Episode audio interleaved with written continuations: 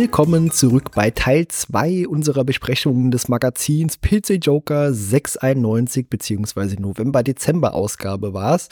Und hallo Pat. Hallo Kai. Und hallo alle, die wieder einschalten. Beim letzten Mal sind wir bei die Kathedrale stehen geblieben und genau. genau genommen auf Seite 45 und schauen doch jetzt einfach mal weiter, was uns auf den nächsten Seiten noch erwartet. Wir sind ja jetzt so etwa halb durch, zumindest laut Seitenanzahl. Mal gucken, was uns noch bevorsteht. Jawohl. Wunderbar. Dann kommen wir zu einem Flugsimulator. MiG 29M Super Fulcrum. Habe ich damals nicht gespielt. Ich erinnere mich auch nicht dran, dass ich das jemals gespielt habe. Wie geht's dir da? Äh, ich hatte einen Freund, der war großer Düsenjäger-Fan. Der hat alles gespielt, was äh, damals herauskam. Und ich erinnere mich, das erste MiG 29, das nur Fulcrum hieß, das gab so ein richtig großes Hallo, weil man endlich mal eine russische Maschine fliegen konnte. Und es hatte, glaube ich, da nur sechs Missionen. Und dann war er extrem happy über Superfulcrum, weil hier hat es eine richtige Kampagne, wenn ich mich richtig erinnere. Ah, okay. Berge und so weiter. Ja, also Grafik sieht natürlich relativ rudimentär aus heutiger Sicht aus, aber ich glaube für hier 1991 sieht das ja schon wirklich ganz nett aus. Man darf ja auch nicht vergessen, auf welcher Technik man das früher gespielt hat und es hat auf jeden Fall schon so einen 3D-Effekt, der auch als solcher zu erkennen ist. Mm, ja, die haben hier ausgefüllte Vektorgrafik, Polygone also. Also das ist schon ganz okay für 91, finde ich. Ja, auf jeden Fall. Interessant finde ich hier unten noch die quasi Bewertung. Ein Rechner mit mindestens 16 Megahertz ist Grundvoraussetzung. mit Ausrufezeichen. ja. ja, aber auch krass, wenn man hier mal auf die Preise guckt. 169 D-Mark wirkt aus heutigen Sicht natürlich absurd hoch, aber heute spielt, äh, also kosten ja Spiele quasi immer so um die 80 Euro oder so, würde ich es tippen, zumindest wenn es so in die Konsolenrichtung geht. Ja, die, die zahlen so viel. Aber ich glaube, auch durch die ganzen Sales und was es da gibt, ich glaube, kaum jemand mehr zahlt den vollen Preis für ein Spiel, wenn er nicht wirklich darauf wartet. Also die Streamer, die es gleich spielen wollen oder müssen, die bekommen es eh geschenkt. Ja, das denke ich auch. Aber äh, es gibt ja durchaus Spiele, wo ich auch mal sage, okay, das möchte ich wirklich gern zum Release oder so spielen. Kommt bei mir ja, auch ja. ab und zu mal vor, aber bei weitem nicht mehr so wie früher. Also da bin ich inzwischen auch wirklich die geduldige Person und sage mir, ach, ich warte mal ab, bis es irgendwo mal in einem Sale ist und hol's mir dann günstiger. Äh, das sind wirklich nur ja, geringe genau. Ausnahmen. ja, genau. Also das gibt es bei mir eigentlich nicht, dass ich so viel Geld zahlen würde für ein Spiel. Aber damals, ja, 169 Mark, da war natürlich dann auch ein schönes Handbuch vermutlich mit dabei, wenn es um einen Flugsimulator geht. Und ich persönlich bin ja der Meinung, die frühen 90er, die waren für mich ganz persönlich die beste Zeit der Flugsimulatoren. Das war die Zeit, in dem sie noch abstrakt genug waren, dass sie nicht zu sehr kriegsverherrlichend waren für mich und die Balance zwischen Simulation und tatsächlichem Gameplay und Spielspaß hat für mich einfach in den frühen 90er auch am meisten gestimmt. Ja, wenn man früher auf der Suche nach so Action-Games war, dann kam man natürlich an so Spielen gar nicht dran vorbei. Also, ja, schon auf jeden Fall spannend. Also, na klar, ist äh, der Fokus vermutlich dann eher auf Simulation und äh, viele Steuerungselemente, ja. aber man hat natürlich auch eben so ein Action, äh, ja, so eine Portion Action mit dabei. ja, so ein bisschen wie eine Arcade-Racer heutzutage, die ja auch so ein bisschen versuchen, eine Balance zwischen Simulation und Spaß zu machen. Ja, auf der nächsten Seite haben wir dann quasi zwei Tests auf einer Seite, zwei Spiele, mhm. die mir so vom Namen her überhaupt nichts sagen, hätten nur einmal Kingi und da steht als Beschreibung drunter, sicherlich kennt ihr vier gewinnt. Ja, dann müsst ihr euch nur noch einen Würfel und fünf Feldern Kantenlänge als Arena vorstellen und schon habt ihr das Spielprinzip im Griff. ich gebe zu, nicht meine Art von Spiel. nee, das ist auch, das ist eher sowas gewesen, was mein, was mein Vater früher gern gespielt hat. Der hat nämlich auch so kleine Shareway-Games hier wie Hexagon und so gespielt, wo man eben so diese Felder sich immer so weiter ausgefüllt hat mit seinen eigenen und dann auch so kleine äh, ja, Denksport-Strategie-Elemente noch dazu kamen. Äh, das ist natürlich hier ähnlich. Hier finde ich auf der Grafik super, dass das so kleine Monstergesichter sind, die alle in äh, so, so grinsen irgendwie. Also ist so ein Monster mit einem Auge in Gelb und Grün und da muss man halt quasi so dieses Spiel, äh, wie viel gewinnt, spielen halt, genau.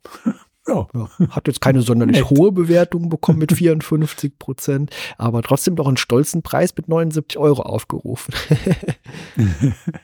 genau. Ein bisschen besser wird das Unterspiel bewertet. Swap. Wieder ein Knobelspiel, das ich nie gespielt habe. Und ich glaube, ich verstehe vom Screenshot her auch nicht ganz, was man machen muss. Ja, so ein Steinchen äh, Tüftelspiel steht dabei.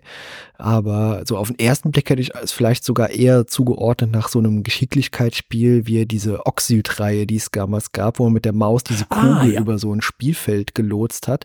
So sieht es auf den ersten Blick aus, aber ja, es scheint eben da mehr um die Steine zu gehen. Aber Nee, habe ich auch nie gespielt, aber sind beides sehr durchschnittlich bewertete Spiele, so mit knapp über 50 Prozent. Also hätte meinem Vater vermutlich Spaß bereitet, aber das wären vermutlich Spiele gewesen, die ich damals nicht angerührt hätte. Nein, und auch heute nicht. Und auch heute nicht. Außer unser Zufi wählt sie uns aus. Der Zufi, nein. nein, ich glaube, da wir beide die nicht besitzen, hat sie der Zufi auch nicht in seiner Liste. Ja, das stimmt. Ich glaube auch nicht, dass ich so ein Spiel eingetragen habe. Ich glaube, dass Oxid oder Oxid Extra oder sowas steht in der Liste irgendwo mit drin, ah, okay. weil ich das früher auch gespielt habe. Dann haben wir große Werbung für Cisco Heat, ein äh, Rennspiel, bei dem Polizei Wagen miteinander durch San Francisco ein Rennen veranstalten. Ja, super. Ich, mag ja immer diese, diese Werbetexte, die da mit draufstehen. Die Jagd der Polizisten und dann unten drunter die Zeit ist gekommen. Man hat sich yeah. vorbereitet. Vorbereitet auf ein ganz besonderes Rennen. Das Rennen der Polizisten und sie nehmen teil. das ist super. wunderbar, wunderbar. Auf dem Amiga habe ich es kurz gespielt, nicht besonders lange und äh, kann da auch nicht viel dazu sagen. Es ist super, dass unten drunter noch dieses Bild mit diesem äh, Polizisten ist, der an diesem ja, Arcade-Automaten äh, dran äh, steht, der auch so eine Sitzposition hat und man das da scheinbar drauf spielen konnte. Sieht ganz nett aus. Ja, offensichtlich die Arcade-Version scheint ein richtiges, cooles Sit-in-Kabinett gehabt zu haben. Ja, genau. Sieht schon cool aus. Spannend. Und auf der nächsten Seite kommt dann einfach auf der nächsten Doppelseite Ui. eine riesigen, Kla äh, großer Klassiker, der auch bei uns auf der Liste äh, irgendwo mit draufsteht. Nicht nur der erste Teil, sondern auch der zweite. Die Rede ist von Mad TV. Die lustigste Wirtschaftssimulation seit der Erfindung des Fernsehens. Ach ja, das, äh, das ist mein Slogan des Jokers. Ja, ich weiß nicht, äh, hier möchte ich eigentlich gar nicht so viel dazu sagen, denn das ist ein Spiel, von dem ich hoffe, Zufi wird das eines Tages für uns auswählen. Denn das ist natürlich ein riesiger Klassiker, der einfach enorm viel Spaß macht dessen einziges Problem vermutlich ist, aber nachvollziehbar, dass es keinen Mehrspielermodus hat. Ja, das stimmt schon. Also ich erinnere mich dran, dass ich das damals gespielt habe. Ich glaube, es war auch erste Test-Demo-Version oder sowas in der Art. Und äh, dass ich dann nicht weit gekommen bin, aber da war ich auch noch sehr jung und habe eben auch dieses Prinzip Wirtschaftssimulation noch nicht verstanden. Denn was hier als Komponente natürlich noch dabei kommt, ist so ein, ja, so ein, so ein gewisser Chaos-Aspekt. Also da muss man äh, doch irgendwie auch schon ein bisschen reifer sein, um einfach zu verstehen, wie das Spiel läuft. ja, okay. Natürlich ist so, wenn man, wenn man überhaupt nicht weiß, um was es geht und man sieht den Screen zum ersten Mal, könnte man das Gefühl haben, oh, ist das eine Version von Elevator Action, dem alten Spiel. Aber ja, ja, das, das ist ein Spiel, von dem ich hoffe, dass wir das mal bisschen tiefer miteinander besprechen. Ja, da hoffe ich Sehr auch drauf. Schön. Ich sehe unten die Screenshots und da, die sind wieder wunderbar untertitelt mit Oh je, der Boss und drunter Betty, das begehrte Butterblümchen. ja, das war ja auch ganz cool. Es ging ja nicht nur darum, äh, in Mad TV äh, Geld zu scheffeln und den Sender zum besten Fernsehsender der Welt, zum Auto zumindest von Nordamerika zu machen, sondern es ging ja schlussendlich darum, äh, Betty mit Geschenken zu bezirzen, sodass man sie heiraten konnte. Ganz cool, ganz ja. cool. Und auf der nächsten Seite haben wir dann wieder so äh, einen Doppeltest. Oh. Einmal ja. Chips Challenge. Da kannst du vielleicht ein bisschen mehr zu sagen als ich, denn das habe ich damals tatsächlich nie gespielt. Ich habe das tatsächlich gespielt. Ähm, so ein bisschen Chips Challenge fand ich richtig cool eigentlich. Und ist diese Art von Puzzlespiel, die mir gerade noch Spaß macht. Okay. Mhm. Und ich glaube, ich weiß nicht, war es Paul Kautz bei Game Not Over, der eine Episode über Chips Challenge gemacht hat? Oder Stay Forever? Bin mir hm. nicht mehr sicher, keine Ahnung. Also es hat mir jetzt vom Titel zwar irgendwo geklingelt, also ich habe den schon mal gehört. Ich weiß, dass es den gibt, aber ich habe es nie gespielt. Aber äh, ja, der Screenshot verrät jetzt auch eben nicht zu viel oder so viel äh, darüber, was für eine Art Spiel das ist. Aber ja, im Grunde ein kleines Männchen, das äh, diese Schlüssel und so weiter einsammeln muss. Ah, okay. Mhm. Ja, klingt ja auf jeden Fall interessant. Ganz cool gemacht, ja. Könnte ja vielleicht auch mal was für unsere Liste sein. Aktuell steht es, glaube ich, nicht drauf, aber könnte man ja für die Zukunft mal ändern. ja, das ist wirklich ganz nett. Ja, er hat auch 85 Prozent bekommen und das Spiel, ja, das, das unten drunter spielt, nämlich Broker King, ich glaube, das muss nicht unbedingt auf unserer Liste. Nein. Das äh, scheint ein Börsenspiel äh, zu sein. Ja, ja, genau. Biedere Börsensimulation ohne großen Tiefgang. Dann lassen wir das mal wir lassen es ja erwähnen noch, dass es 35 Prozent bekommen hat und das Einzige, was als Titel unter dem Screenshot steht, ist verspekuliert. und damit ist das wahrscheinlich gut zusammengefasst, das Spiel. Würde ich auch behaupten, genau. Ja, unten drunter kommt dann wieder ein Spiel, das deutlich interessanter anmutet, uh, nämlich äh, ja. Robin Hood. Und zwar ist das nicht das Spiel von Sierra, also Conquest of Longbow, sondern das ähm, Spiel von Millennium. Uh, The Adventures of Robin Hood. Und das ist was ganz Besonderes, denn das sieht in, auf den ersten Blick aus, als würde man Populus spielen.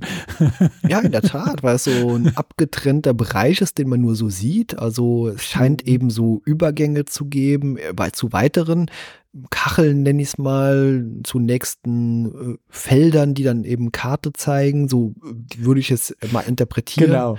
Ja, aber die Grafik gefällt mir wirklich außerordentlich gut. Also die hat irgendwie sowas Niedliches. oh ja, das ist genau dieser Wuselfaktor, den auch Populus hat. Es ist ja wirklich diese isometrischen Kacheln. Das kann man sich, wenn man Populus kennt oder Populus 2, dann das sieht genauso aus. genau. Und der Unterschied ist allerdings, dass man hier Robin Hood spielt und nicht äh, große Wunder vollbringt, sondern eigentlich ganz kleine Aufgaben erledigt. Ich habe das vor einigen Jahren mal durchgespielt und wenn man dann mal so ein bisschen begriffen hat, dass die Welt dann doch nicht so groß ist, wie sie am Anfang scheint, dann ist man in einer guten Stunde durch. Ah, okay, ja. ja. Steht hier auch dabei als ja, Bewertung oder zumindest als Überschrift äh, der, des Bewertungskastens ungewöhnliches Adventure mit Rollenspielelementen. Also ja, könnte ganz nett sein. Ja, also das ist, das ist echt ganz, ganz nett. Der Nachfolger, der spielt dann im alten Rom Uh, Rome Pathway to Power. Und das ist ein massiv besseres Spiel. okay. ja, mal sehen. Also das Interessante an unserer Herangehensweise hier ist ja jetzt, dass wir auch auf Spiele aufmerksam werden, die wirklich auch für unsere Liste mal geeignet wären und andere wieder weniger. Aber es wird auf jeden Fall ja, zur Kenntnis genommen von mir, dass da durchaus in Zukunft noch einiges nachrücken äh, sollte. Sehr schön. Da freue ich mich darauf. Genau. Auf der nächsten Seite haben wir dann ein mir wieder unbekanntes Game, nämlich Master Blazer. Also ein Sportspiel mit Druiden. Ich denke, das ist eine, ein Klon von Ballblazer, dem Lucas-Film-Spiel. Mhm. Master Blazer kenne ich nicht, scheint aber ein deutsches Produkt zu sein von Rainbow Arts. Ja, fast zehn. Jahre sind vergangen, seit dieses Programm zum ersten Mal erschienen ist. Aber ah, mit einem okay. guten Spiel ist es wie mit einem guten Blazer. Man kann es auch nach Jahren noch anschauen. Wie sollte also ein Master Blazer je aus der Mode kommen? Sehr schön. Sehr schön. Ja. Ja, also, müsste ich mal anspielen. Ja, könnte interessant sein. Scheint ja auch mehr Spielermodus zu haben, wenn man diesen Splitscreen-Modus auf dem einen Screenshot sich anschaut. Und, ja, dann geht's ja. weiter über Werbung, die überspringen wir. Genau. Und dann haben wir ein Fest fürs Auge. Wrath of the Demon. Wrath of the Demon. Das wusste ich gar nicht, dass das für PC erschienen ist. Ich hatte das Spiel tatsächlich für den Amiga und das kam von Readysoft. Die waren dafür bekannt, dass sie immer Grafikblender machen. Die haben auch die, ich glaube, wenn ich mich nicht, äh, wenn ich mich richtig erinnere, die Heimumsetzungen der Jack and Slayer Spiele haben die, glaube ich, auch gemacht. Ah, okay. Aber ich bin mir da nicht ganz sicher. Auf jeden Fall, die haben immer sehr viel Grafik gemacht, sehr schöne Grafik, tolle Intro-Sequenzen. Und dann das eigentliche Spiel war dann oft so ein bisschen, ähm, ja, mau. Also das Budget war dann offensichtlich schon verbraucht. Aber mit Wrath of the Demon, also im Amiga, ich hatte da eigentlich richtig Spaß damit. Das müsste ich mal wieder spielen. Die ersten Screenshots zeigen, ist zumindest ein Held äh, ohne T-Shirt oder ohne irgendwie Oberteil. Also alle anderen Sachen, die man so auf den Screenshots sieht, äh, da sind alle ganz ordentlich bekleidet. Nur unser Held hat scheinbar kein Geld gehabt, um sich irgendwas zu leisten. Toll sind auch wieder die Bildbeschreibungen. Nimm das, gräuliches Monster. Und äh, die fesche Königstochter gibt's nicht umsonst. ja. Ah, sehr schön. Also auf einem Screenshot erscheint ein blauer Dache und darunter steht, Elliot, bist du's? Ja, es ist, äh, ich ja, mag solche süß. alten Zeitschriften, die solchen Kram ja. noch geschrieben haben, so, so ein Blödsinn eigentlich, ja. Aber ja, es sieht wirklich beeindruckend aus, hat auch wirklich gute Bewertung von 70 Prozent eben mhm. mitgebracht und es ist auch schon ab 6 Megahertz spielbar. Sehr schön, sehr schön. Auf der nächsten Seite gehen wir wieder in unser geliebten Sportspiele-Rubrik mit Tony LaRussas Ultimate Baseball. Ja. Ja, scrollen wir weiter auf die ja.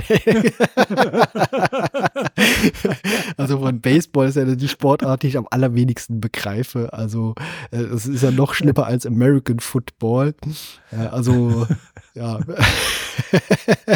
ja, lass uns, lass uns weitergehen, denn auf der nächsten Seite, das ist ja ganz cool, da ist Smalltalk, die Rubrik Smalltalk und ein offenes Gespräch mit Sid Meier. Das ist wirklich cool. Ja, also Sid Meier hat man hier auch wunderbar ständig abgekürzt mit SM. also kleine Interviews waren natürlich früher immer ganz nett, um irgendwie mal auch äh, die Entwickler oder die Leute, die die Ideen hatten, so mal ein bisschen einschätzen zu können. Also schon ganz äh, nett sowas. Ja, vor allem zu diesem Zeitpunkt war er ja schon bereits eine Legende. Also das ist echt cool, wenn man äh, damals die Zeitschrift geöffnet hat und ein, ein Interview mit Sid Meier. Also mich hat das damals sicher berührt, als, das, als ich das gelesen habe. Das Interview ist auch drei Seiten lang. Also mhm. ganz, ja, ist wirklich sehr umfangreich. Also wir lesen das jetzt nicht hier vor äh, nein, nein. und wir lesen es jetzt auch nicht hier live irgendwie für uns, dass wir irgendwie Inhaltsangabe machen können. Schaut's dann eben gerne selber mal rein in die PC Joker 691. Aber es ist wirklich werde ich mir nachher auch mal in Ruhe durchlesen. Ich auch, auf jeden Fall. genau. Und ja, dann äh, sind wir plötzlich vom Sport über Sid Meier zu einem ganz anderen Genre wieder. genau, wir sind wieder in der Simulationsecke und hier haben wir das Spiel zu der Werbung, die wir äh, schon gesehen haben, Wild West World. Genau, richtig. Das war die Werbung. ja, also ja erinnere ich mich auch noch dran, dass wir letztens drüber gesprochen haben und die Screenshots zumindest wirklich ganz ansprechend aussehen. Und mhm Sieht auch hier ganz nett aus. Also man hat scheinbar äh, wieder, ich sag mal, richtige Personen irgendwie ins Spiel hineingepixelt. Das sieht heutzutage immer so ein bisschen befremdlich aus, wenn man so kleine äh, Porträts dann sieht. Aber ja. letztendlich passt das doch irgendwie zum Look dazu. Ja, es, es, sieht schon ganz cool. Aber ist das Burt Reynolds? Wollte auch gerade sagen, das sieht aus wie so ein Burt Reynolds-Verschnitt. Oder äh, der Kopf ist ein bisschen länger und der Bart, glaube ich, ein bisschen kürzer. Aber ja, so auf die Entfernung könnte es Burt Reynolds bei Wish bestellt sein. Sehr schön. Den haben sie vielleicht nicht bekommen. Dann hat man irgendeinem anderen hier so ein Bart angeklebt. Ach, vermutlich haben sie das einfach digitalisiert und so leicht verwendet. Kann sein, ja. Der, der rechte sieht ein bisschen aus wie äh, der Sänger von Mambo Number 5. What? ja, äh, der Name ja. ist mir jetzt nicht eingefallen, aber du weißt, was ich meine. Lou Bega, so hieß er. genau. Sehr schön, sehr schön. ähm, Aber, ja, das ja. müsste ich mal auswählen, das Spiel. Ja, es sagt jetzt auch nicht so richtig viel aus von den Screenshots. Also die sehen interessant aus und es steht auch dabei komplexer Western in einer 1 zu 1 Umsetzung vom Amiga und mit 79 Prozent wird auf jeden Fall auch gesagt empfehlenswert. Mhm. Also. Wobei, äh, das möchte ich noch einwerfen. Und ich bin ja großer Joker-Fan, aber ich möchte das trotzdem sagen. Es ist ein Software 2000-Spiel und der Joker ist schon dafür bekannt, dass er gerne mal Software 2000 etwas höher bewertet, als eigentlich nötig wäre. okay, das müssen wir uns natürlich mal merken dann, ja. Aber das muss ich echt mal ausprobieren. Also ja. Das kannte ich echt nicht. genau, die nächste Seite ist dann wieder mit äh, Werbung äh, komplett zugepflastert. Also diese typischen Seiten, die man kennt, äh, Games World hier, MS-DOS, Freizeitsoftware. Das ist auch eine tolle Überschrift. Und ja, nicht nur Spiel, es ist eine Freizeitsoftware. Genau, und dann halt so eine Auflistung von vielen Games, deren meisten Namen wir auch was sagen, mit Preisangaben, die auch sehr stark auseinandergehen. Also da ist wirklich von so ab 50 Euro bis ja, so 120 Euro alles dabei. Ja. Oh, die Soundblaster unten, die ist, die, die, das ist das teuerste. das ist das teuerste, die Soundblaster. Auch ganz nett, einige Rechtschreibfehler. Ja. Finde ich schon schön. Aber ja, das war früher fast so exemplarisch. Das kam ganz häufig vor, so Tippfehler. Hat die Sekretärin so. abgetippt, die kannte, kannte sich damit nicht aus. Ja. Ja, das Spiel auf der nächsten Seite ist dann oh. vermutlich wieder so eins, was vielleicht nicht unbedingt auf unseren äh, Randomizer sollte. Ah, oh, das müssen wir mal machen. Geil. Wir haben hier Gateway to the Savage Frontier.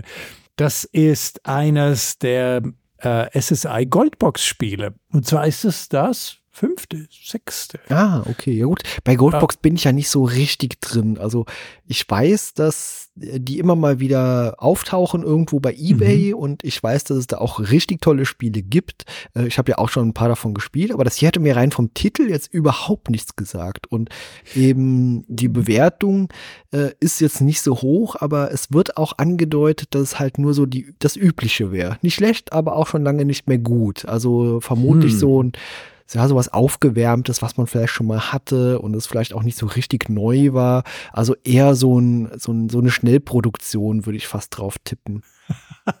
Nein, ich finde, hier war der Joker ein bisschen zu streng, okay. meiner Meinung nach. Gateway to the Savage Frontier ist, ja, es verwendet die Goldbox Engine und es macht im Grunde genommen, wie das jetzt schon vier oder fünf weitere Spiele gemacht haben. Aber Gateway to the Savage Frontier war die Eröffnung einer neuen Serie innerhalb der Goldbox-Spiele. Also da gab es ja die Pool of Radiance und dann mit den ganzen Cringe-Spielen und dann eben jetzt hier Gateway to the Savage Frontier. Und das bedeutet, dass man hier eine neue Party machen muss oder darf. Aber das Spiel ist bereits, das nutzt jetzt schon den PC so ein bisschen aus, hat Soundkartenunterstützung, hat VGA-Grafik und es ist nicht ganz so ausufernd in den Kämpfen wie andere Teile von der Goldbox-Spiele. Ich würde sagen, wenn man als blutiger Anfänger die Goldbox-Spiele in die Goldbox-Spiele hineinfinden möchte, dann würde ich sagen, ist Gateway to the Savage Frontier echt ein guter Startpunkt für einen Neuling. Okay. Also Das finde ich hier unterbewertet. Okay, gut. Hier wird auch noch geschrieben, eben wer kein eingefleischter SSI-Fan ist, sollte sich lieber an Eye of the Beholder und seine Nachfolge halten. äh, aber. Okay, aber ist ja leicht ein anderes Spielprinzip. Ja, hier steht auch wieder unter den Bildern wieder so, so ein schöner Blödsinn. Kusch, böses Monster und Kampf den einfallslosen Softwareherstellern. Oh, das, ist schon hart. Lasst euch nichts einreden, Jungs. Gateway to the Savage Frontier ist nicht so schlecht, wie der Joker hier scheint. ja, mal gucken, vielleicht finden wir es irgendwann mal raus in einem okay. Review von uns. Aber äh, die nächste Seite ist wieder viel Werbung. Unten drunter, das finde ich ganz interessant, in 24 Stunden zum DOS-Profi garantiert. Also so ein typisches Buch, das früher versprochen hat, Sie wollen dies und jenes schnell lernen. Hier lesen Sie dieses 390 starken Seiten Buch. Aber was wirklich interessant ist, und das wusste ich gar nicht, das Buch scheint im Joker Verlag erschienen zu sein. Ah, interessant. Also ich würde das Buch heutzutage fast schon wieder interessanter finden als damals, weil ich ja auch gerne so nostalgische Bücher mag, äh, die ja so irgendwie so Lehrgänge angeboten haben. Ich habe ja auch noch zum Beispiel so ein Buch mhm. äh, von einem Word oder sowas und äh, hier, wie gesagt, von OS2 oder so. Das macht einfach teilweise sehr viel Spaß, da drin zu blättern aus der heutigen Sicht. Ich bin mir nicht sicher, ob die damals wirklich so intensiv genutzt wurden, um effektiv eine Software zu lernen. Ja, Gute Frage. 390 Seiten geballtes Wissen. Hm. Das geht noch. Also andere Bücher waren da deutlich äh, seitenstärker. Also wie gesagt, ich habe hier ein Buch äh, rund um äh, Microsoft Office damals. Das hat über 1000 Seiten. Ja. Oh, okay. Ja. Schöner Wälzer. oh ja, auf jeden Fall. Ja, gut, blättern wir mal weiter. Und genau da haben wir wieder was. Oh, das sieht sehr Star Trekig aus. oh ja, und wie? Wir haben hier Rules of Engagement. Und äh, ja, wie, wie du sagst, also die Menüoberfläche, das könnte ja ein LK-System genau, sein. Genau, ja, es sieht wirklich aus wie so von der Enterprise D so ein Screen. Hätte man das damals ja, in der Serie genau. hinten irgendwo draufgepappt, hier so ein Screenshot, wäre es nicht aufgefallen. also alles so ein bisschen rund und die Ecken sind dann so ein bisschen abgesetzt, aber trotzdem irgendwie in Form und es sieht zumindest interessant aus, wenn auch irgendwie ein bisschen quatschig auf dem äh, Screenshots. Also vor allem der linke mit diesem Alien oder mit diesem Wesen, das man sich da scheinbar zusammenbasteln kann. Also glaube, da wäre meine Neugierde sogar geweckt. ja, denn ich muss zugeben, Root of Engagement kenne ich gar nicht. Und jetzt, wo ich die Screenshots sehe, finde ich sehr schade, dass ich es nicht kenne. Das muss ich echt anspielen. Ja, das werde ich mir auch mal anschauen. Also hat mit 65 Prozent jetzt keine riesige Bewertung bekommen. Es steht auch dabei kein Vorzeigespiel, aber Liebe auf den zweiten Blick. Und das schaue ich mir an. Das könnte durchaus interessant sein. Also ja. spaßig. ja, sehr cool. Auf der nächsten das Seite wieder Vollbildwerbung mit ganz vielen Preisen, die sehr klein geschrieben sind, ja, äh, in genau. verschiedenen Abstufungen, Amiga, Atari und IBM PC. Ja, aber die bieten alles an. Oliver Heck, Funny Software. Ja, das früher waren so Seiten, mochte ich früher immer sehr gerne. Also die habe ich auch immer richtig intensiv so gelesen, weil ich man so auch teilweise von Spieletiteln erfahren hat, die nicht irgendwo getestet wurden. Also wie viele Spiele hm. habe ich damals auch mir einfach rausgesucht irgendwo auf hier so Shareware-CDs. Da waren ja immer hunderte Spiele drauf teilweise und äh, man hat ja auch nicht immer alles einfach durchprobiert und anhand von so Listen konnte man sich irgendwann zumindest mal ein bisschen orientieren. Ich konnte ja leider als Lichtensteiner ganz oft nicht bei denen bestellen. ja, das kann ich mir schwierig vorstellen, dass da die Bezugsquellen doch ein bisschen eingeschränkt waren. Musste man da bei euch zu so einem Marktschreier gehen für PC-Games oder so? man, muss, man musste eine, eine Ziege opfern und dann, wenn der Gott der Spiele huldig war, dann kam es mit von einem Engel getragen zu dir. genau. Auf der nächsten Seite Sense oh. of Fire. Sense of Fire. Eine Panzersimulation. Panzer ohne Biss. Mächtig, mittelprächtig. Sehr schön. Der sieht jetzt optisch gar nicht mal so gut aus. Also im Vergleich ja. zu dem, was wir eben schon gesehen haben, wirkt das hier wirklich sehr einfach gestrickt. Der Kasten sagt zwar, es hat VGA-Grafik, aber das sieht für mich auf den Screenshots wie EGA-Grafik ja. aus. Wollte ich auch gerade ja. sagen. Also Ja, diese Kästen waren auch nicht immer 100% präzise. Also da hatte ich damals teilweise auch Spiele, die irgendwo eben technisch anders aufgezeigt waren in solchen Zeitschriften, die aber diese Technik gar nicht geboten haben. Ja, oder dass sie im Installationsmenü zwar VGA auswählen ließen, aber die Grafiken waren dann trotzdem nur oder die EGA-Grafiken. Ja, genau. Genau, genau. Ja. Ist jetzt, glaube ich, kein Spiel, das mich jetzt so richtig irgendwie no. neugierig macht. Also es steht auch oben drüber, dass irgendwie ganz schön mutig heutzutage eine Panzersimulation herauszubringen. Ah, das finde ich jetzt gar nicht. Ich meine, Sie sagen jetzt hier, es gäbe M1 Tank Platoon, aber ich meine, wenn man M M1 Tank Platoon durchgespielt hat, wieso nicht mehr Panzersimulation? Ich finde das nicht mutig. Ich finde das eigentlich sinnvoll, dass man da andere Sachen macht, wenn man selbst als Spielehersteller äh, sich für Panzersimulationen interessiert, wieso nicht? Nein, nein, das, man muss ja nicht nur immer bei M1 Tankplatoon spielen. ja, aber wie gesagt, für mich wäre das jetzt irgendwie nichts. Spricht mich in keiner Phase nein. irgendwie an. Also ja. Mich auch. Also. genau. Die nächste Seite ist quasi äh, Werbung für Amiga Joker. Die Zeitschrift hast du ja auch schon beim letzten Mal gelobt. Ja, da meine große Zeitschriftenliebe meiner Jugend, der Amiga Joker. ich, ich liebte den und äh, ich fand auch, weißt du, ich konnte mich meistens äh, an ihr Urteil richten. Also das, das war schon ganz cool. Sie haben ein, zwei bisschen Ausreißer, aber die kann man wirklich an einer Hand abzählen, wenn es nicht gerade Software 2000 Titel sind. Ach, sie waren schon sehr, sehr lokal Patrioten oder aber das, das war gefühlt bei allen so ein bisschen. Aber der Amiga Joker, der hatte eigentlich niemand, den er hasste. Also zum Beispiel bei der Powerplay, die haben ja zum Beispiel Psygnosis gehasst. Die okay. haben Psygnosis-Spiele immer abgewertet. Oder Sierra, Sierra, sie haben Sierra gehasst. Boah, bei Skandal. Heinrich! aber, aber beim Amiga, der hatte, ja, die, die litten so ein bisschen manchmal unter Fanboyism. Okay. Aber war ein tolles Heft. Genau. Auf der nächsten Seite oder der nächsten Doppelseite haben wir dann European Computer Entertainment Show 91. Messe News. Die ECES, ja. Ach schön, die gab es damals noch. Ja. Ja, hier haben mich auch meistens irgendwie so die Screenshots damals immer interessiert, die Texte weniger.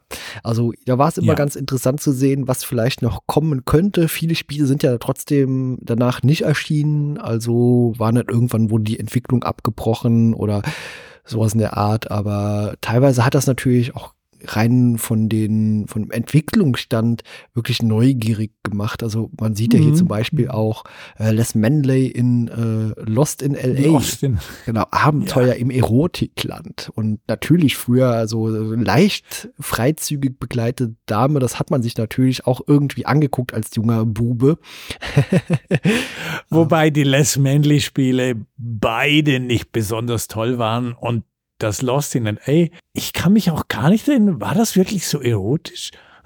Es ist bei mir sehr, sehr lange her, seit ich das mal angefangen habe. Ich glaube, ich habe die auch nie durchgespielt. Also bin mir nicht mehr sicher, woran das genau lag, aber na, mal gucken. Ich habe mich durch beide durchgekämpft. Und ich erinnere mich, dass ich für den ersten Teil sogar mal eine Hotline an, äh, angerufen habe. So eine Hilfe-Hotline? Ja, so eine Hilfe-Hotline weil das war so ein schlimmes Rätsel.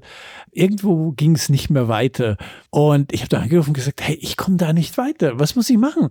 Und die sagen, ach ja, du musst dich an die Straße stellen und ein, also das hat ein Parser, eintippen, Hitchhike. Und was? Ich muss per Autostopp weiter?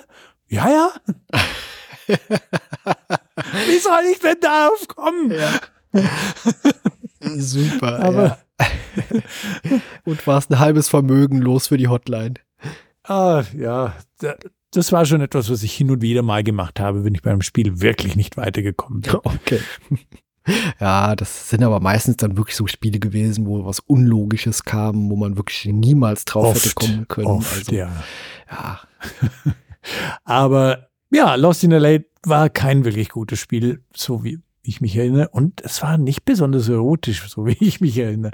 Aber dafür das untere Spellcasting 201, ähm, The Sorcerer's Appliance, das äh, ist tatsächlich für amerikanische Verhältnisse ziemlich erotisch. Okay, das habe ich, glaube ich, nie gespielt.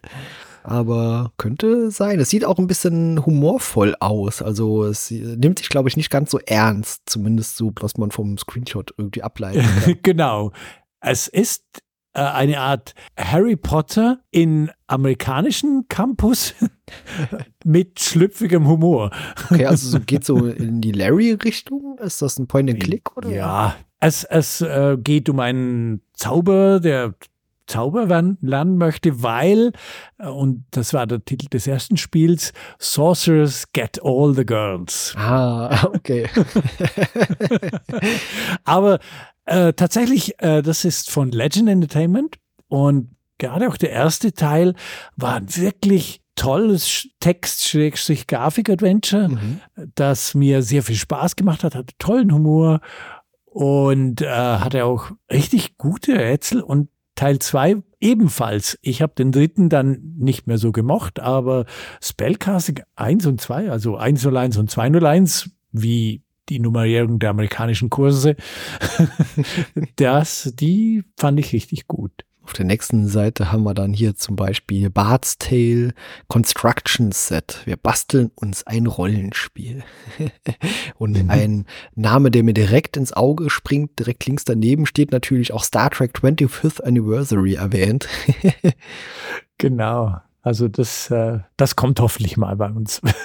ja, so sowas muss mal kommen. Also nochmal so ein Star Trek-Spiel würde ich mich wirklich sehr drüber freuen. Was mich auch direkt oh ja. sehr neugierig macht, ist unten drunter von Kremlin, äh, Plan mhm. 9 vom, äh, from Outer Space. Da gibt's ja hier diesen unfassbar schlechten Film aus den, glaube 50ern, äh, wo eigentlich so alles schief ging, der, glaube ich, auch in Filmschulen gezeigt wird, wie man alles nicht macht.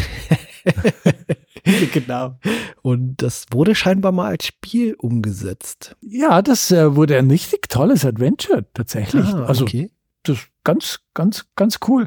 Und das zweite, das erwähnt wird, Suspicious Cargo, das ist ein Text-Adventure. Das habe ich nie durchgespielt. Das möchte ich irgendwann mal noch beenden. Ein Science-Fiction-Text-Adventure. Okay, ja, interessant. Lass uns mal weitergehen. Ja, wir machen weiter. Oh, da kommt auch viel mehr. Äh, noch eine Doppelseite. Ja, Allure of the Temptress. ja, das ist ganz cool. Das gefällt mir sehr gut. Das habe ich vor einiger Zeit nochmal durchgespielt. Und darunter haben wir Eternum, das äh, der quasi Vorgänger von Shadow of the Comet ganz ein schräges Spiel. Das habe ich auch nie durchgespielt. Ich glaube, das habe ich mal durchgespielt, aber es ist zu lange her, um jetzt da irgendwas ah. berichten zu können. Ich glaube, das war wirklich so ein bisschen abgefahren, also so ein bisschen ganz komisch, aber das ist wirklich zu lange her, als dass ich jetzt darüber noch was Größeres sagen könnte. Ja, es verwendete die, die Engine von Draken, einem äh, Rollenspiel, und hat daraus ein Adventure gemacht. Muss ich echt mal spielen. Dann haben wir auf der nächsten Seite noch BAT2 oder BAT2. Das haben, glaube ich, äh, Christian und Gunnar mal durchgespielt. Das habe ich in meiner Jugend selbst mal durchgespielt. Das fand ich ganz nett. Ja, das habe ich auch ganz positiv abgespeichert. Also nicht, dass ich dir jetzt inhaltlich viel erzählen könnte dazu. Dafür ist es zu lange her. Aber ja, bei mir auch. Es ist wirklich positiv zumindest in Erinnerung geblieben. Wäre auch mit Sicherheit mal sehr interessant, um das nochmal aufzugreifen. Und unten bei Sierra wird Larry 5 angekündigt. Echo Larry Quest. Utilities. ja. Conquest of the Longbow, das fantastische, fantastische Conquest of the Longbow. Eco Quest 1, auch ganz ein schönes Spiel. Ist auch, das hast du mir ja selber mal gesagt, so ein leicht unterschätztes Adventure. Das müsste man sich wirklich ja. vielleicht mal anschauen. Es ist natürlich in erster Linie als Lernspiel für Kinder und frühe Jugendliche gemacht, aber auch als Erwachsene. Das macht echt Spaß. Ja. Also das finde ich echt unterschätzt. Wes Gold wird nach Another World angekündigt. Das das waren noch Zeiten. Gab es das 91 noch gar nicht? ja. ja. Auf der nächsten Seite wird es dann wieder sehr farbenfroh. Da haben wir wieder zwei kleine Minitests. Mhm. Edle Steine. Also ja, Jamix. Jamix, genau. ah, das hatte ich auf dem Amiga. Äh, war ein deutsches Spiel und äh, Chris Hülsbeck hat die Musik dazu gemacht. Bin ja ein großer Chris Hülsbeck-Fan. Ja, der hat natürlich tolle Tracks gemacht. Toll finde ich hier, was man drunter geschrieben hat. Eine Steinerei für Feinschmecker. Sehr schön. ja, super. Ja, das ist auch ganz nett. Das ist wirklich so ein kleines Spielchen. Ich glaube, es ist so ein bisschen wie Columns. Mm, genau so würde ich es auch fast einschätzen jetzt. Und es hat scheinbar ein Poster beigelegen. Ach, von der, von der, wie soll ich sagen, Covergirl, diese Anime-Dame mit den Hasenohren. Vielleicht. Vielleicht. Sehr schön. Ah, dann Quadrill. Ja, das kenne ich nicht. Nee, das sagt mir auch nichts. Also Grübelgame, äh, so eine Art Grübelgame soll es sein und das soll so ein bisschen abstrakt sein, das Ganze. Tüftelschlacht äh, der Fa Farbenpracht. Nichts für Farbenblind steht oben drüber noch. Ja. Gut, das ist sehr schön. Na, mach mich jetzt nicht besonders Nö, an. das spricht mich auch nicht an. Es bewegt mich nur dazu, weiter zu blättern. Ah, zu Operation Com.bat und genau. Medieval Warriors. Medieval Warriors sieht interessant aus, scheint. Die kenne ich beide tatsächlich. Ja, was ist denn das? Ist das ein Gesamttest oder ist das ein Add-on? für das andere oder ist das einfach beide dieselbe Bewertung? Das scheint ja ein Berg zu sein, oder? Ich verstehe das nicht äh, richtig. Ja.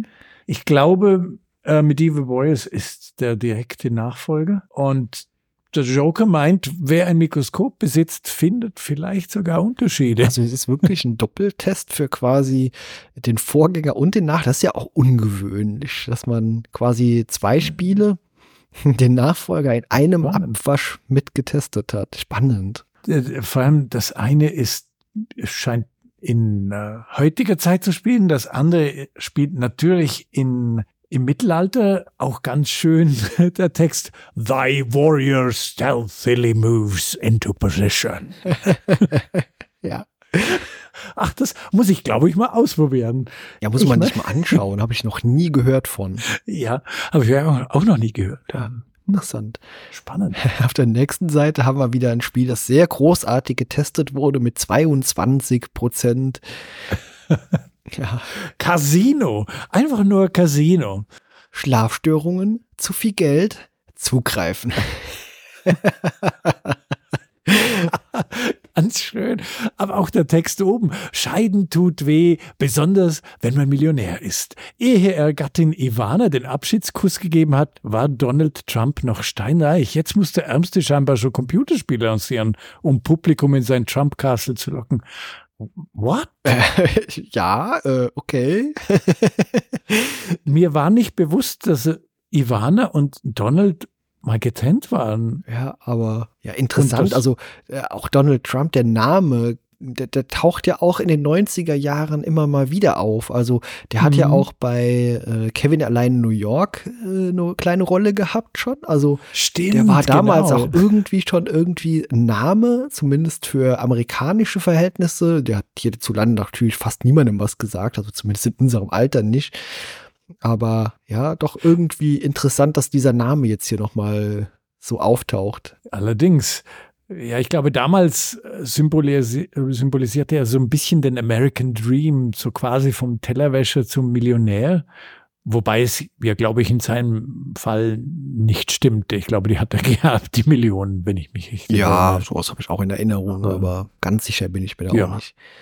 Ja, aber, aber, sieht auf jeden Fall wie eine wirklich beschissene Minispielsammlung, bei der man Slotautomaten ja, Das sieht so aus, als hätte Trump damals schon irgendwie diese beknackte Idee gehabt, lass uns mal ein Spiel irgendwie äh, programmieren, damit kann man bestimmt viel Geld verdienen. So sieht das aus und am Ende ist dieser Schrott bei rausgekommen.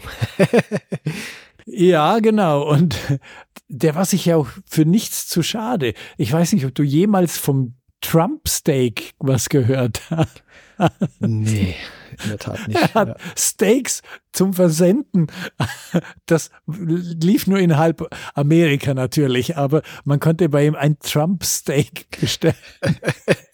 Irgendwo habe ich mal die Werbung gesehen. Ja, was ist denn unter einem Trump-Steak? Hat er sich da mit dem nackten Arsch vorher draufgesetzt und das dann versendet? Oder was soll das sein? also, was hat das äh, Steak denn so besonders gemacht, dass es von Trump kam? Ich glaube, wir lassen das. ja, ich glaube auch. Auf der nächsten Seite haben wir wieder äh, Werbung. Und dann geht's äh, weiter mit wieder so einer Doppelseite, also einer Seite mit zwei Tests, mhm. nämlich Wreckers, actiongelade Alien Huts mit dezentem Strategietouch. Tauch. Was? Ich glaube, das hatte ich am Amiga. Ah, okay. Ich erinnere mich leider im Moment an eigentlich gar nichts, aber der, der Screenshot sag mir was. Ja. Er ist auch so eine isometrische Fall. Ansicht. Man sieht einen kleinen, in genau. grün gekleideten Typ mit einer Waffe in der Hand und irgendwie so Schleimplubber, die da scheinbar als Gegner irgendwo unterwegs sind. Ja. Was ist grün, klitschig und frisst gerne Raumstationen? Ich weiß nicht, aber es nagt gerade an der Luftschleuse. Ja. ähm, ja, Müsste ich mir nochmal anschauen. Ich kann mich tatsächlich nicht erinnern. Ja, unten drunter ist dann wieder sowas richtig Schlechtes. Amor Alley oder Amor Alley, wie auch immer es ausgesprochen wird. Idee gut, Ausführung grauenhaft. Also da ruckeln sie hin.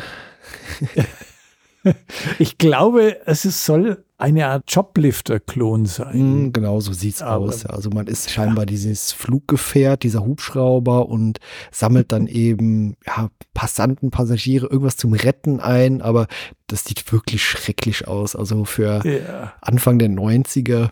Ja, das äh, lassen wir bleiben. Ja.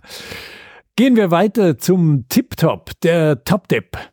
Oh, SimCity und Populous. Ja, offensichtlich sind das eine Art Nachtests oder Klassikertests. Mhm, genau, ja, so scheint es auch interessant von den Screenshots. Ja klar, SimCity 1 hat man in Erinnerung, so diese Draufsicht von oben. Mhm. Und das ist auch eines der Spiele, mit denen ich damals relativ früh Kontakt hatte, aber es gefiel mir früher tatsächlich gar nicht. Und kurz darauf ist zumindest schon SimCity 2000 äh, erschienen, das für mich persönlich damals schon deutlich irgendwie zugänglicher war und mir dann auch sehr viel mehr Spaß bereitet hat als ja das quasi davor erschienene SimCity 1.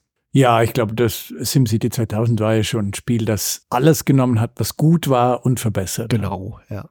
Also genau. ich glaube, danach war es eben auch schwierig, nochmal zum Vorgänger so ein bisschen zurückzukommen. Ja, ich glaube, ich hatte das erste SimCity sogar ausgeliehen damals von einem Freund für Super Nintendo. Ah, okay. Äh, das ist ja oft die Version, die den meisten irgendwie als die coolste empfinden. Mhm. Okay. Ja, ist wirklich sehr lange her, als dass ich da jetzt auch noch irgendwie was größer zu sagen könnte. Populus mhm. habe ich tatsächlich früher nie gespielt. ja, ich hatte Populus eigentlich ganz früh, hatte es erst nicht begriffen, weil ich dachte, ich hatte dann habe damals nur immer weißt du, die Fläche des Landes begradigt. Ich habe nie verstanden, was muss ich eigentlich tun? Und später hat man mir gesagt, nee, nee, das, das ist das Spiel. Du begradigst die Landfläche. Das ist es. Okay, spannend. Also war es genau das Richtige, was du eigentlich gemacht hast, ohne zu verstehen, dass es das Richtige ist. Ja, weil man dann gesehen hat, wie die Städte immer größer werden. Ja. So gesehen ist es eigentlich wirklich, wirklich schön designt. Also es gibt echt guten, gutes Feedback. Mhm. Ja, es sieht auch wirklich nett aus auf diesen Screenshots, also auch mit diesem Buch, das da angedeutet ist, mit diesen Seiten, das scheinbar so Kar ja, Kartenausschnitte zeigt. Super. Genau, das ist schon ganz, ganz schön designt. Mhm. Aber jetzt tatsächlich ein Spiel, das ich persönlich jetzt nicht ganz so toll finde, wie das viele andere. Okay, ja, Geschmäcker sind ja verschieden. Auf der ja, genau. nächsten Seite haben wir dann wieder viel Werbung und viele Annoncen für hier kauf mich oder hier biete Spiele an, ruf mich an. Immerhin hat es das Impressum auch noch hierhin geschafft. Genau. und dann haben wir eine Rubrik, die nennt sich überhaupt und außerdem. Hm, persönliche, Meinung und aktuelle Themen und bedeutungsschwere Aussagen von allgemeiner Gültigkeit. In diesem Satz steckt schon so viel Schwere drin, dass man müde wird. ja, genau. Ja, das scheint so ein bisschen persönliche Sachen von der Redaktion zu sein. Ja, so eine persönliche Meinung. Wer sich das anlesen möchte, kann das auf Seite 81 gerne tun, aber ich glaube, das werden wir jetzt auch mal überspringen und kommen dann genau. zu die 50 besten PC-Spiele. Weihnachtsspecial. Oh, das Weihnachtsspecial, genau. Sehr interessant. Äh, die legen auch gleich ganz groß. Also das scheint nicht Bewertung, das scheint nicht gewertet zu sein, die Reihenfolge, sondern einfach was ist es denn? Alphabetisch geordnet. Gute Wahl. Ja, ist nur einfach 50 tolle Spiele. Genau. Die 50, 50 besten PC-Spiele einfach ohne weitere Rangfolge oder Wertung, sondern einfach wild durcheinander gewürfelt. Finde ich auch einen interessanten Ansatz, dass es eben nicht so von 1 mhm. bis 50 geht. Ja, ja, auf jeden Fall. Da kann man sich so ein bisschen durchschmökern und sich herauspicken, auch was man gerade Lust hat. Das finde ich eine ganz coole Idee und die Liste hat auch wirklich eigentlich fast nur Hochkaräter dabei. Sie haben auch versucht, so ein bisschen Puzzlespiele hineinzubringen. Ja, sehr divers. Also Balance of Power ja. ist dabei, hier Bart's Tale, dann aber auch Spiele, die mir äh, eher weniger sagen, die mir zwar irgendwie bekannt vorkommen, aber die ich damals nicht gespielt habe. Dann natürlich auch sowas wie hier Eye of the Beholder oder äh, der Fly Simulator 4. der Fly Simulator. ja. Aber auch Text-Adventure hier, Hitchhiker's Guide to uh, the Galaxy. Ja, das äh, nicht nur einfach das Neueste und so weiter. Ja, also es ist wirklich einfach sehr bunt durchgewürfelt. Sehr schön. Schöne, schöne Liste eigentlich für 91. Ja, auf jeden Fall. Also das ist auch so eine Liste, die heutzutage noch Spaß macht, weil man wieder auf Titel aufmerksam ja. wird, die man vielleicht schon längst vergessen hat. Also genau. sind wirklich viele Sachen dabei, die ich jetzt gerade lese, wo ich mir denke, oh ja, das könnte man sich wirklich mal noch mal angucken. Hier zum Beispiel äh, Wonderland. Ja, das habe ich tatsächlich durchgespielt mal. Allerdings in einer leicht anderen Version, glaube ich. Ähm, also Ultima 5 und 6, Worlds of Ultima, das da hat's echt Hochkaräte dabei. Ja, na klar, auch wirklich große Titel hier, Wing Commander, Tetris steht dabei. Aber damals gab es ja auch auf dem PC unfassbar viele äh, Varianten von Tetris. Also das wurde ja damals, äh, es gab damals CD-ROM-weise äh, voll und mein Vater hat damals jedes einzelne gespielt, auch wenn das Spiel quasi immer dasselbe war. also interessant. Ja, sehr schön. Und du siehst ja, Spellcasting 101 ist tatsächlich auch Teil der Liste. Ja, äh, spannend, dass da wirklich auch noch Anfang der 90er so viele Text-Adventures drinstehen. Hier gerade so die Grafik so im Aufschwung war. Ja, genau aber auch so ein Spiel dabei, das ich nie begriffen habe. Hier Sim Earth zum Beispiel. ja. Da gab es damals ja. auch so ein riesiges äh, Benutzerhandbuch dabei und da bin ich irgendwie vom Kopf damals schon nach ein paar Seiten ausgestiegen, weil das irgendwie sich anfühlte, als würde man gerade eine Diplomarbeit schreiben. ja, ich erinnere mich, mein Onkel hatte es im Earth und dann sagte er, hey, ich habe da was Neues, magst kopieren? Dann mache ich die Packung auf, sehe das Handbuch und sage, Nee. ja, das war wirklich ein Buch. Also, das war wirklich so, so ein richtig schwerer Wälzer drin. Also, kleine Schrift, dick gedruckt. Äh, also, ja, das, ich glaube, die Verpackung hat damals auch ein halbes Kilo schon gewogen. Aber irgendwie immer ein Spiel, von dem ich denke, irgendwann schaue ich es mir mal richtig das an. Das geht mir ganz genauso, aber auch anderen Sim-Spielen hier, Sim End zum Beispiel mit den Ameisen. Ja. Also das sind auch alles so kleine Spiele, also von der Sim-Reihe, den, den müsste man extra mal so eine ganze, so, so eine Phase widmen, wo man nur Sim-Spiele irgendwie mal durchkaut. Ja, genau. genau. Auf der nächsten Seite haben wir dann wieder Werbung Da sucht der Joker Verlag Redakteure. Also, wenn ihr Redakteur werden wollt, schreibt an den Joker Verlag, die Personalabteilung in Haar. genau. Aber wir bewerben uns heute nicht mehr. Wir gehen gleich weiter. Genau. Und zwar in die Rubrik, die sich Blackout nennt. Und das scheint mir die gleiche Rubrik zu sein, wie der Amiga Joker hatte als Stromausfall haben wir hier den Blackout, weil es ein PC ist, ein moderner. ja, hier werden Brettspiele und so weiter vorgestellt. Und die offensichtlich erste Folge hier geht um Battletech. Das ist ja ganz cool. Ich hatte damals tatsächlich mal ein Battletech Brettspiel, aber das habe ich damals, hat mich das nicht so richtig bekommen. Also das war einfach nicht so ganz mein Universum. Da war ich vielleicht auch noch zu jung für. Ich glaube, es könnte sogar genau das gesehen sein, äh, gewesen sein, was man hier unten auf dem Screenshot links sieht, neben der 88, der Seitenzahl. Ah. Also das kommt mir ja. zumindest bekannt vor, als hätte ich das schon mal gesehen. Ich habe zumindest einige der Bücher gelesen und äh, die waren ganz okay und ähm, ich habe da vor einiger Zeit nochmal so in die ersten paar hineingelesen und die sind eigentlich immer noch recht gut lesbar. Also das, das ist ganz cool.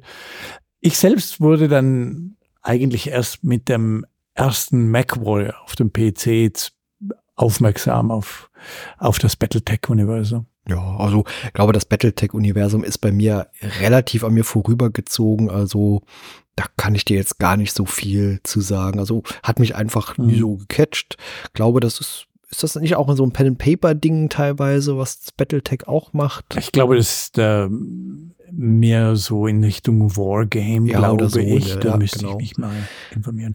Wobei ich habe auf dem Amiga ein Battletech-Spiel gespielt, das ein neues Spiel war. Mhm. Hm, ja, vermutlich gibt es da beides. Ich glaube, ähm, da muss ich mich noch mal so ein bisschen mehr damit beschäftigen. Ja. Vielleicht sollte man irgendwann. das irgendwann mal, ja. Auf der nächsten Seite ist dann ein Preisausschreiben. Da muss man jetzt auch nicht so viel drauf eingehen. Man kann aber was Spezielles gewinnen oder man konnte es. Nämlich äh, sehr interessante, anmutende, äh, als eine ist ein Joystick, der eine große Plattform irgendwie hat. Und das andere, das ja. sieht fast eher so aus wie eine äh, Steuerung von so einer Nintendo Wii, nur irgendwie 15 Jahre vorher. ja, wahrscheinlich der Zeit ein bisschen zu sehr voraus. Das linke Handteil sieht aus, als wäre da so ein Trackball drin verbaut. Ja. ja Oder so, so das könnte auch wirklich einfach nur so ein Digitalpad sein. Das Schöne an diesem Preiserschein ist ja, dass der Joker aufruft, Bilder zu senden. Äh, weil das war ja immer etwas, was der Joker gemacht hat. Die Joker-Galerie, wo Leser Bilder konnten einsenden. Und das war der Aufruf. Aber für diese Controller, ah, ja. gib mir lieber das Geld. genau. Ja, die Dinger hätte man ja auch früher nicht irgendwie verkaufen können, wenn man es gewonnen hätte. Das hätte einem, man hätte ja noch Geld dazugeben müssen, weil die sehen ja schon irgendwie so vom Bild her irgendwie nicht so richtig ansprechend aus. Ja, ich denke, die hat der Joker gratis bekommen und ja, wir wollen den Scheiß nicht, dann verschenken wir es halt. Ja, ja. verschenken wir. Genau. Sehr schön. Und dann kommt der Besserwisser, die Tipps und Tricks Sektion. Genau. Noch jede Menge Codes und Cheats abgedruckt. Ja. Zum Beispiel eben für das eben schon mal erwähnte Chips Challenge. Level Codes. Ja, für alle Level. naja, Savage Empire haben sie ähm, ein paar Hex-Cheats, auch ganz nett.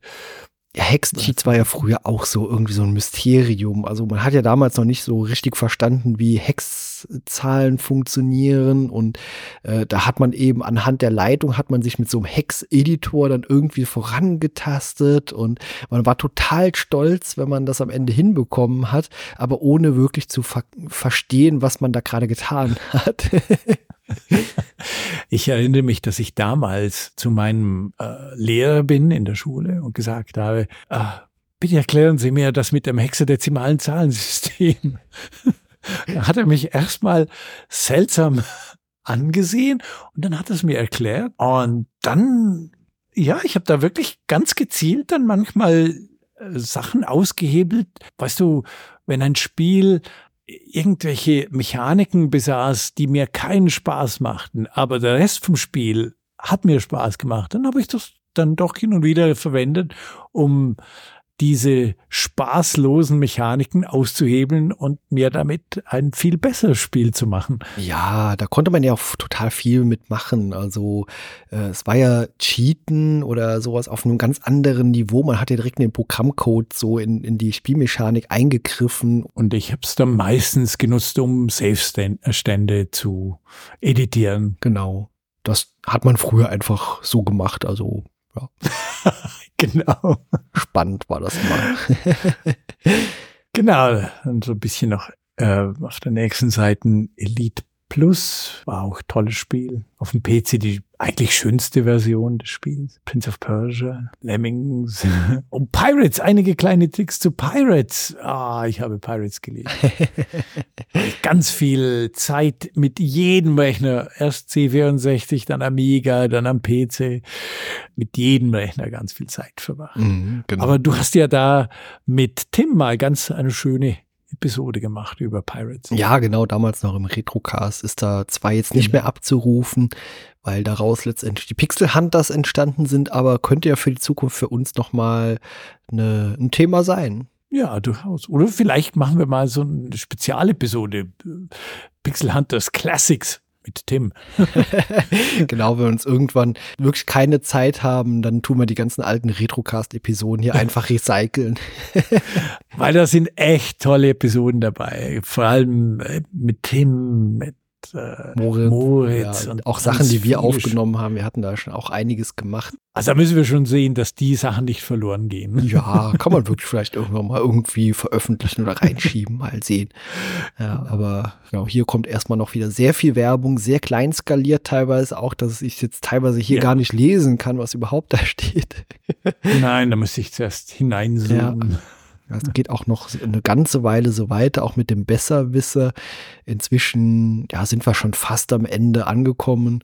Genau. Und kommt eigentlich jetzt nur noch Werbung für zum Beispiel Rings of Medusa, beziehungsweise Return of Medusa.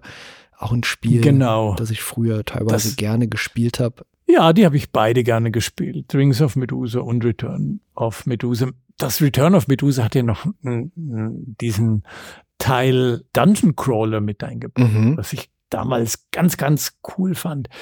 Und aber hier noch die Vorschau zur nächsten Episode. Traurig, dass das Heft zu Ende ist. Macht euch nichts aus. Am 27. Dezember erscheint der neue PC-Joker. Sehr schön. Und äh, immer ganz cool, denn sie nannten es wirklich der PC-Joker. Also es war immer der Joker, nicht die Joker, weil es und hier sehen wir Hello. Wahrscheinlich gibt es ein Interview mit Hello in der nächsten Ausgabe bei diesem Smalltalk-Ding. Und äh, Ultima 7. Uh, kam das schon? Civilization. Mhm. Civilization. Der erste ja. Civilization-Teil. Das ist ein Spiel, da würde ich mit dir unbedingt irgendwann mal drüber sprechen. Ja, das können wir. Sollten wir unbedingt. Zu viel, du hast es gehört. und noch weiter unten haben wir Maupiti Island. Das ist auch ein leicht unterschätztes Spiel. Ja, aber auch ein super schweres Spiel. Oh ja. Oh ja. das habe ich mir da früher die Zähne ausgebissen. Ich habe es verflucht. Ich habe es äh, vor Wut beendet, weil gefühlt immer wieder zum Scheitern äh, eingebracht hat. Und ich habe es einfach gehasst. Und viele Rätsel waren damals auch wirklich, wirklich bockschwer. ja, vor allem, wenn man dann zu viel mit den einzelnen Charakteren geredet hat, dann waren sie wütend auf einen und man konnte nicht mehr.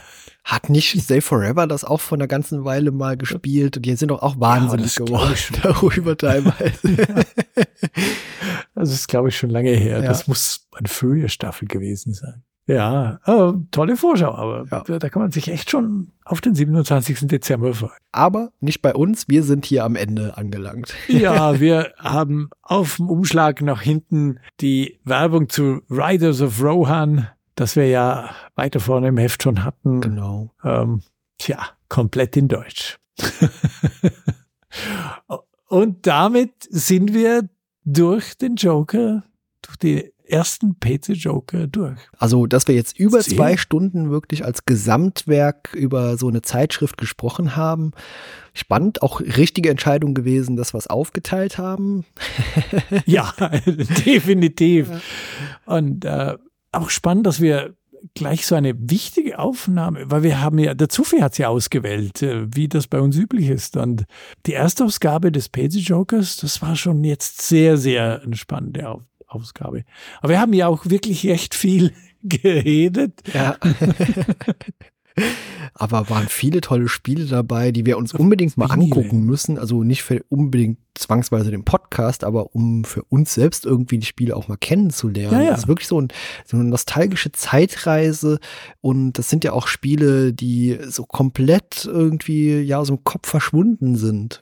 Oh ja. Ja, da hat ganz viele Perlen dabei, die man, die es sich, es lohnt, wieder zu äh, entdecken. Und da freue ich mich auf jeden Fall jetzt auch schon auf das nächste Jahr dann, dass wir ja auch mit einer Pixel Hunters Episode äh, starten werden wieder.